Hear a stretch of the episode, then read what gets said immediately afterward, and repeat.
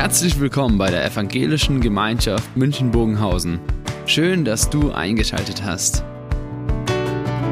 Unser tiefes Anliegen ist, dass die folgende Predigt dich in deiner Situation anspricht, dir eine neue Blickrichtung aus der Bibel schenkt und dass du Gott ganz persönlich begegnest.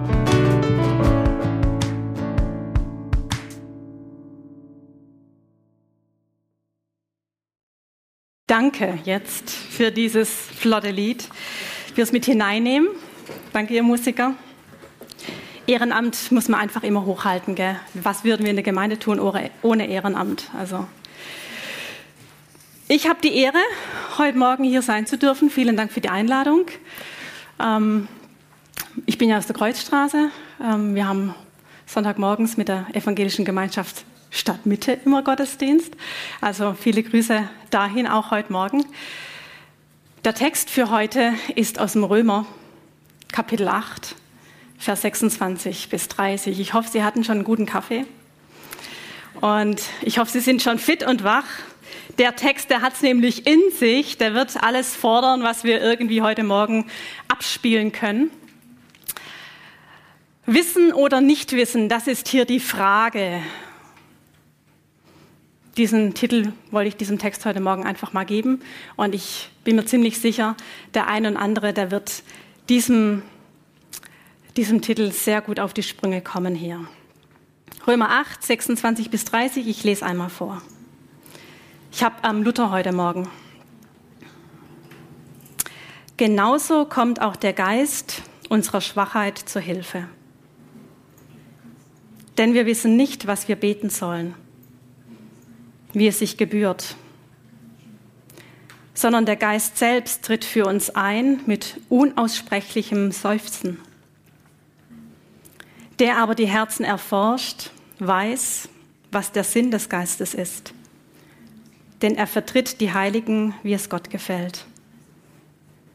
Wir wissen aber, dass denen, die Gott lieben, alle Dinge zum Besten dienen, denen, die nach dem Vorsatz berufen sind. Denn wie er zuvor ersehen hat, die hat er auch zuvor bestimmt, dass sie dem Bild seines Sohnes gleich sein sollen, damit er der Erstgeborene sei unter vielen Brüdern. Die er aber zuvor bestimmt hat, die hat er auch berufen. Und die er berufen hat, die hat er auch gerechtfertigt. Die er aber gerechtfertigt hat, die hat er auch verherrlicht. Römer 8, 26 bis 30.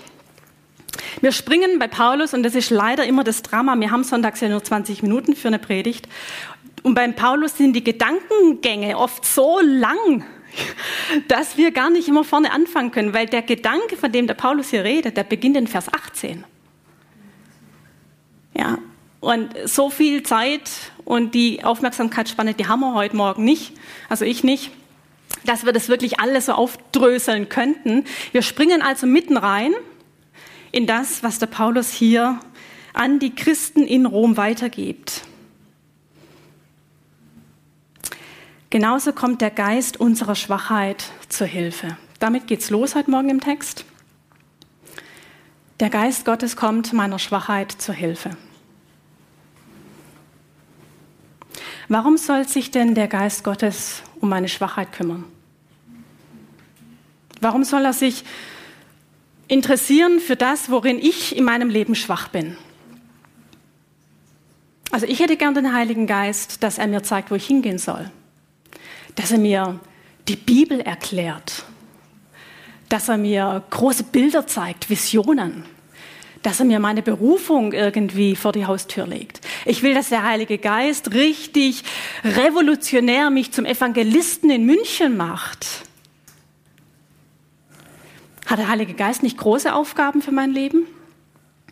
Und es steht hier so was Pöbliches wie, er hilft mir in meiner Schwachheit. Mit meiner Schwachheit komme ich selber klar. Ich brauche doch den Geist Gottes, dass er mir die Türen aufmacht. Was heißt Schwachheit? Warum steht das hier? Warum wird es so explizit von Paulus in die Mitte gestellt und warum ist es für uns auch wichtig, uns mit diesem Wort, mit diesem Begriff, mit diesem Thema ähm, zu befassen und auseinanderzusetzen. Für den Paulus ist Schwachheit ein Merkmal, ein Kennzeichen. Es ist etwas, woran man Christen, Gläubige, Jesusleute, Nachfolger erkennen kann. Das sind Menschen, die ganz bewusst schwach leben. Vers 18 geht es ja los. Das ganze Leben mit dem Leid, das, in das wir hineingestellt sind, na, verglichen mit der Ewigkeit, so fängt er ja an in seinem Gedanken, ja. Das ist nichts. Also schon dieses Bewusstsein, ich als Mensch bin in ein Leben hineingeboren und ich bin diesem Leben, ich kann es nicht ähm, überwältigen, überwinden, ich werde wie jeder andere aufs Sterben zugehen. Dieses Bewusstsein, das hat ein Christ. Alles, was ich in meinem Leben habe und bin, das hat eine Endlichkeit und darüber hinaus gibt es einen, der ewig ist.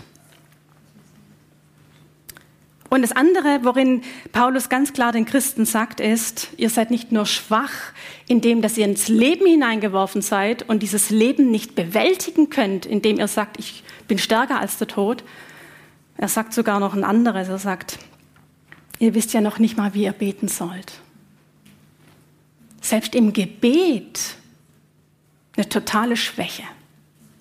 Und das Geniale finde ich bei Paulus wieder, na, wir wissen nicht, wie wir beten sollen. Paulus bezieht sich mit ein. Und da ist das Merkmal von uns Christen ganz, ganz deutlich. Es geht nicht darum, bin ich ein Anfängerchrist, bin ich ein Mittelchrist, bin ich ein fortgeschrittener Christ, bin ich ein professioneller Christ. Alle Christen von, von Anfang bis Ende, alle haben dieses eine Merkmal. Schwachheit. Und dieses Merkmal, das ist ein Qualitätsmerkmal, das ist was Besonderes. Das ist das, worin ein Christ lebt und ein Christ ähm, Gott ehrt, indem er sich erlaubt, schwach zu sein. Indem er sich erlaubt, ich muss das Leben nicht im Griff haben. Ich muss dem Leben nicht in allem trotzen, sondern ich darf mein Leben auf den werfen, der mich gemacht hat, der mich gewollt hat, der mich ersehnt hat, der mich segnen will. Ich darf mein Leben dem anvertrauen, der eine Richtung hat für mich. Schwachheit ist ein Qualitätsmerkmal von uns Christen. Und Schwachheit ist ein Qualitätsmerkmal von Menschen, die beten. Gebet in dem Sinne, dass der Paulus sich einbezieht und sagt, ich weiß es auch nicht. Wie sollen wir denn beten? Wir brauchen den Geist Gottes, dass der uns hilft. Es ist so einfach, wenn wir unsere Gebete haben und Gott vorrezitieren, wie er unsere Gebete zu erfüllen hat. Wir haben unsere Listen, was wir als Anliegen haben, was wir als Gebetserhörung wünschen. Und wie gerne würden wir den gewaltigen Arm des Herrn steuern mit unseren kleinen Gebeten. Und es funktioniert halt nicht. Und Gebet, wie das Leben, zeigt uns, wie schwach wir sind. Und mancher Christ wird darüber sehr frustriert. Der wird zornig gegenüber Gott. Der wird bitter. Der wird, ähm, der distanziert sich. Aber die Schwachheit zu tragen und in der Schwachheit zu leben, das ist und bleibt unser Qualitätsmerkmal. Christen, die bereit sind, sich in ein Gebetsleben hineinzugeben, ohne zu wissen, was Gott damit macht. Leute, das braucht so eine Stärke. Sich auf Gott zu werfen und ihm zu vertrauen in jeder Lebenslage, in dem Wissen, ich weiß nicht, wie es geht, das braucht so ein Urvertrauen, was wir ja natürlicherweise in uns gar nicht haben. Wir wissen, wie wir uns selbst vertrauen können, aber sich Gott anzuvertrauen, wo wir nicht wissen, wie kontrollierbar er ist für uns, nicht zu wissen, ob er mein Gebet gut ausführt oder ob er es ignoriert. Paulus weiß, welches, welches Theater er schon gehabt hat in seinem Leben. Er weiß auch nicht, wie er beten soll. Er weiß nicht, was angemessen ist, wie es sich gebührt. Er hat davon keine Ahnung. Ist das nicht der Wahnsinn? Unser Vorbild, dieser Gottesmann mit den tiefen, großen Berufungserlebnissen, der hat Geschichten zu erzählen, noch und nöcher, und der weiß nicht, wie er beten soll. Ich bin so froh, dass der Paulus das sagt. Bei mir geht es ja genauso. Wie soll ich denn beten? Was ist denn angemessen? Welches Anliegen soll ich denn vor Gott bringen? Und wenn ich ihm alles sage, was wird er damit tun? Und wir merken, wie wir hingeworfen sind auf diesen Gott und wie schwach wir sind in unserem Leben. Und wir können dankbar sein für jeden Christen, der rechts und links vor uns, hinter uns, mit uns mitlebt, der bereit ist und den Mut hat, in dieser Schwachheit zu stehen und zu leben.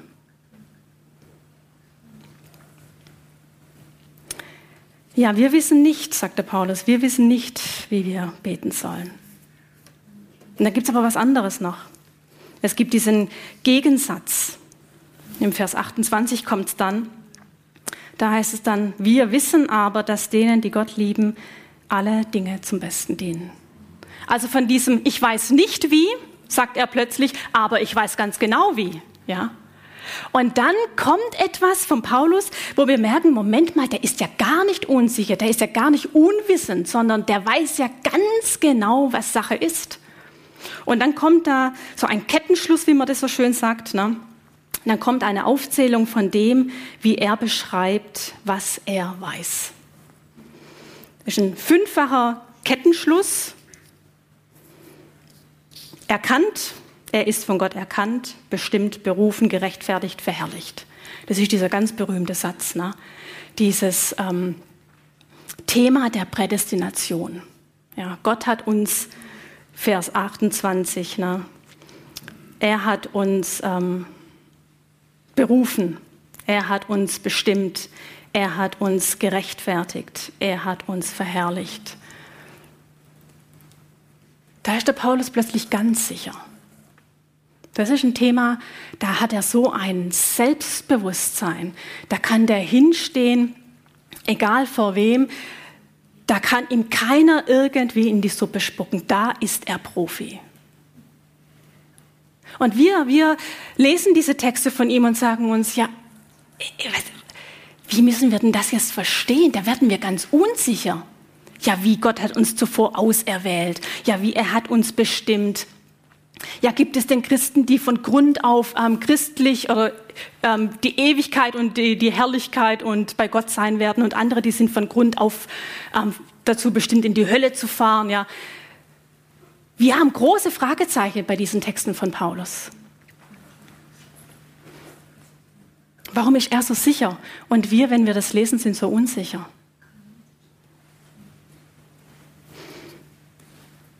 Sind wir denn festgelegt auf das Leben, das wir leben?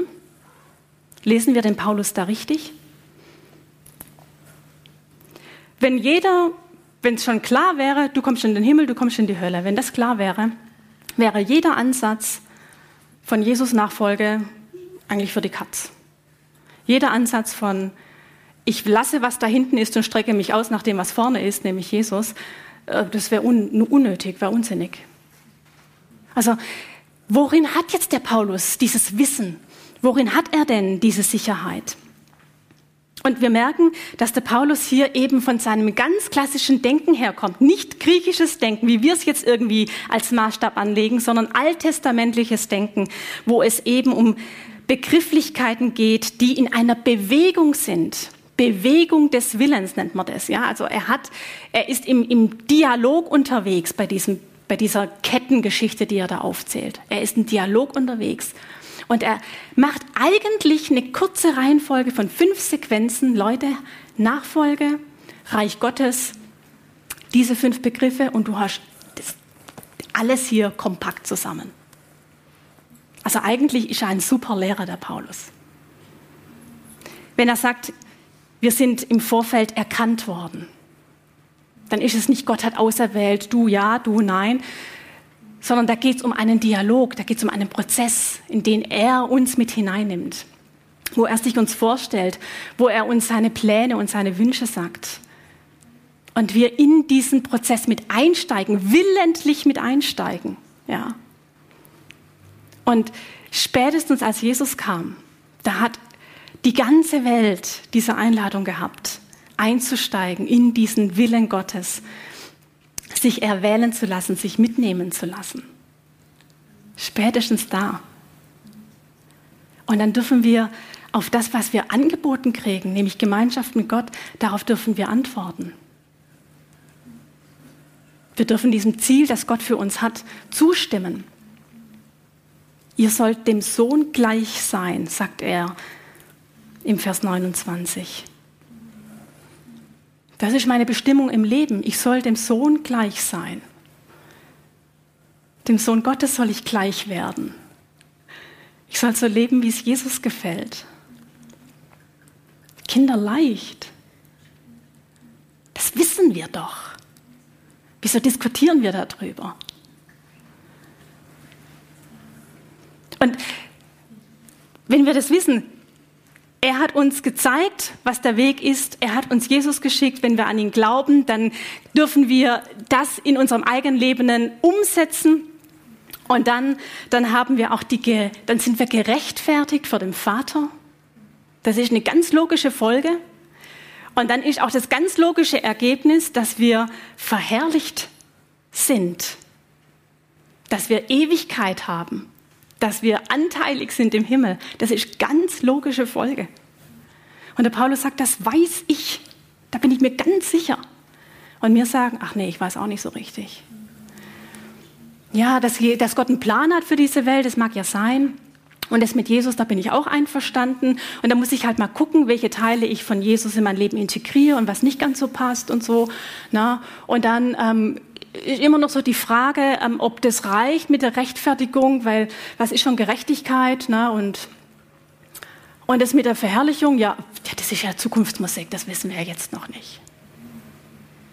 Und wir sind sowas von unsicher und zweifelnd und, und in diesem Teil dieses, dieses ganzen Themas, ähm, da machen wir nur Fragezeichen hin und diskutieren uns in unseren Kreisen zu Tode. Und der Paulus sagt, nee, nee, also eins weiß ich ganz klar. Ich dann weiß, dass wenn ich auf diesen Plan Gottes einsteige und wenn ich an Jesus glaube, dass ich eine Rechtfertigung habe in meinem Jetzt und Hier und dass ich jetzt schon verherrlicht bin er hat schon verherrlicht. Das gilt jetzt schon, was in der Zukunft stattfindet. Das ist meine Lebensüberzeugung. Damit gehe ich morgens aus dem Bett und sage, hallo Welt, da bin ich. Und ist es dann nicht so, dass wir eigentlich den Spieß umdrehen und dann sagen, wir wissen ganz genau, wie wir beten sollen. Wir wissen ganz genau, was angemessen ist, wie sich das gebührt. Ich weiß ganz genau, wie ich leben soll. Aber ob ich gerettet bin und ob ich die Pläne Gottes irgendwie in meinem Leben integrieren kann und ob das so alles passt mit diesem, ich bin gerechtfertigt und dann auch noch im Himmel und so und wir drehen den Spieß um. Und das nimmt uns Lebensfreude weg, das nimmt uns Segen weg, das nimmt uns Überzeugungskraft weg als Christen, weil wir das Evangelium nicht glauben wollen. Und was können wir von Paulus da Geniales lernen? Dass er sagt, hör mal, ich habe keine Ahnung, wie ich beten soll. Ich weiß nicht, welche Worte ich finden soll, um das, was ich in meinem Leben habe, irgendwie in Worte zu fassen, irgendwie vor den Thron Gottes zu legen. Ja. Ich habe manchmal keine Worte, wie ich beten soll. Und mein Leben ist manchmal so schwer, ich weiß gar nicht, wie ich es ertragen soll. Da brauchen wir Mut für.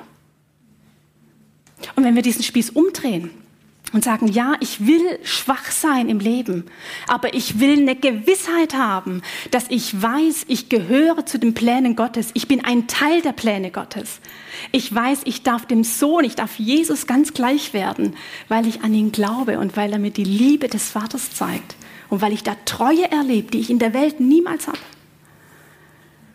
Und weil er mich festmacht Mensch, wir haben ja alle, wir sind, wir sind, ja in Zeiten drin mittlerweile, wo wir, und da wird einem ja schwindelig, ja. Wir brauchen einen Anker, der uns festmacht. Und das ist genau dieser Teil, wo Paulus sagt, ich weiß ganz klar, alles wird gut, weil ich bin auserwählt, bestimmt, berufen, gerechtfertigt, verherrlicht. Das ist meine Identität. Da bin ich. Und das wünsche ich uns. Das wünsche ich uns, dass wir in der Identität, die wir gekriegt haben durch Jesus in der Bibel, dass wir da drin die Sicherheit haben und uns erlauben, in den Dingen, wo wir ähm, natürlicherweise meinen, sicher zu sein, da unsere Schwachheit leben dürfen und wollen. Dass wir uns führen lassen im Gebet, dass wir uns führen lassen im Leben. Und dass wir sagen, nicht wie ich will, Vater, sondern wie du willst. Und das Herzstück, was diese zwei Dinge zusammenbringt, das ist der Vers 27, weil da heißt es, du aber, der die Herzen erforscht, du weißt, was der Sinn des Geistes ist. Und da merken wir, Gott ist in der Lage, zwei Dinge zusammenzukriegen. Mein Herz, mein Herz kriegt er hin, er schaut ganz durch, er schnallt alles, was wie ich tick. Er versteht alles von mir. Und er weiß, wie der Geist ist, den er schenkt, den er gibt, den er in unser Herz gibt als Pfand. Und er weiß, wie er diese zwei Seiten zum Klingen bringen muss damit Herrlichkeit rauskommt. Ist das nicht genial? Dafür ist Gott zuständig, dafür ist er in der Lage. Und deswegen, wenn wir zu ihm kommen, können wir doch noch sagen, wie der David auch, du kennst mein Herz. Und ich möchte es vor dir ausschütten.